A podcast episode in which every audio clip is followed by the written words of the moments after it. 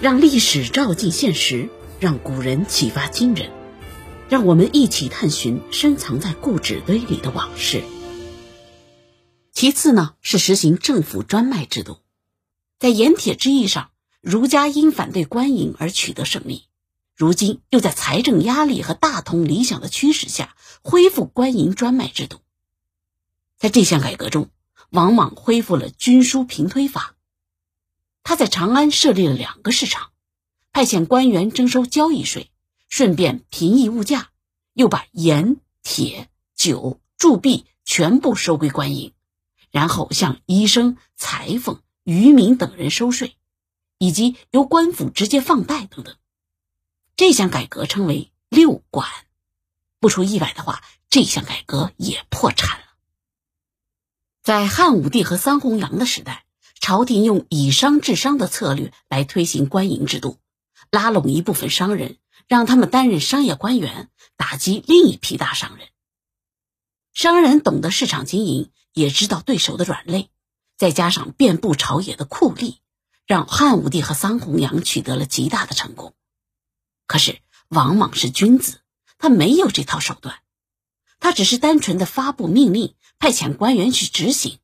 结果就是官员腐败，商业萎靡，到头来不仅朝廷没有得到财政收入，连所有的商人都得罪了。更要命的是货币改革。直接说吧，王莽的货币改革就是洗劫民间。当然，货币的形式也来自儒家经典：刀币、贝币、龟币、金币、银币、铜币。他先后发行了四套货币。每次发行新货币，就会规定可以兑换多少旧货币，相当于一句话就把旧货币贬值了几倍到几十倍。假如一个人有一百旧钱，今天还能买一袋大米，可明天新货币发行后，按照规定的兑换率，只能买一个烧饼。你说这缺德不缺德呀？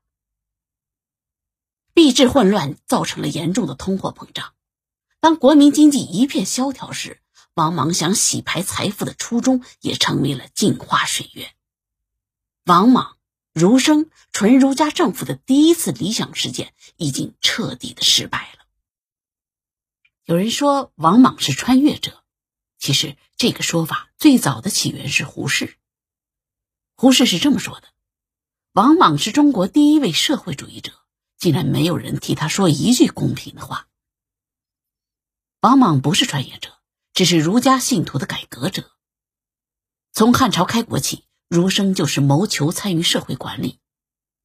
他们在汉武帝时代获得了阶段性的进步，在经过盐铁之役、儒法争锋之后，终于在西汉末年取得了全胜。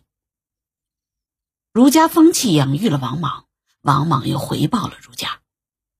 王莽几乎没有阻力的登上了皇位，除了儒生的支持，当然还有世家门阀的默许。汉宣帝口中的汉家制度是王霸道杂志，王道负责舆论和教化，霸道则是任用法家酷吏，血腥清理一切不安定的因素，而地方的豪族门阀首当其冲。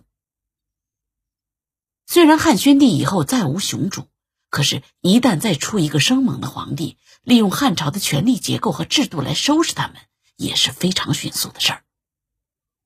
在汉家制度的话语体系中。豪族没有丝毫安全感，他们想要保住自己的家业，最好的办法就是改朝换代。而儒家正好是法家酷吏的死敌，支持儒家是豪族门阀必然的选择。所以说，世界上从来就没有无缘无故的爱，也没有无缘无故的恨，一切都是基于自身利益的选择，或是现实的，或是理想的。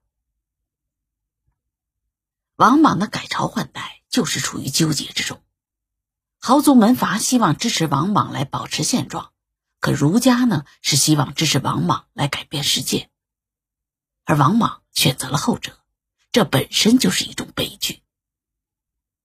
儒家的理想太丰满，根本就不切合实际，可儒生和王莽死不回头，理想化的改革没有丝毫效果，却伤害了豪族的利益，于是天下。皆反。有的豪族亲自起兵，而有的豪族则选择支持刘姓宗室。大家都在为未来拼命，最终获得南阳和河北豪族支持的刘秀成为了胜利者。当初为王莽唱赞歌的儒生又聚集在了刘秀麾下，歌颂新世界。他们当初的理想和反叛，又有谁会记得，或者又有谁会提起？当然，王莽被杀的时候，依然有千余人追随，他们自愿和皇帝一起赴死，他们都是理想的殉道者。感谢您的收听，更多精彩在《一读就上瘾》的中国历史。